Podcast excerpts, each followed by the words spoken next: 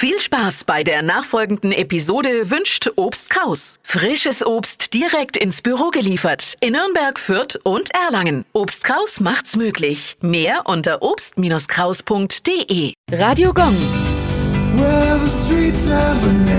Ja, wo sind wir denn? Kubertinstraße, Fürth. Die Coubertinstraße liegt im Ortsteil Oberfürberg. Sie ist nach dem französischen Adeligen Pierre de Coubertin benannt.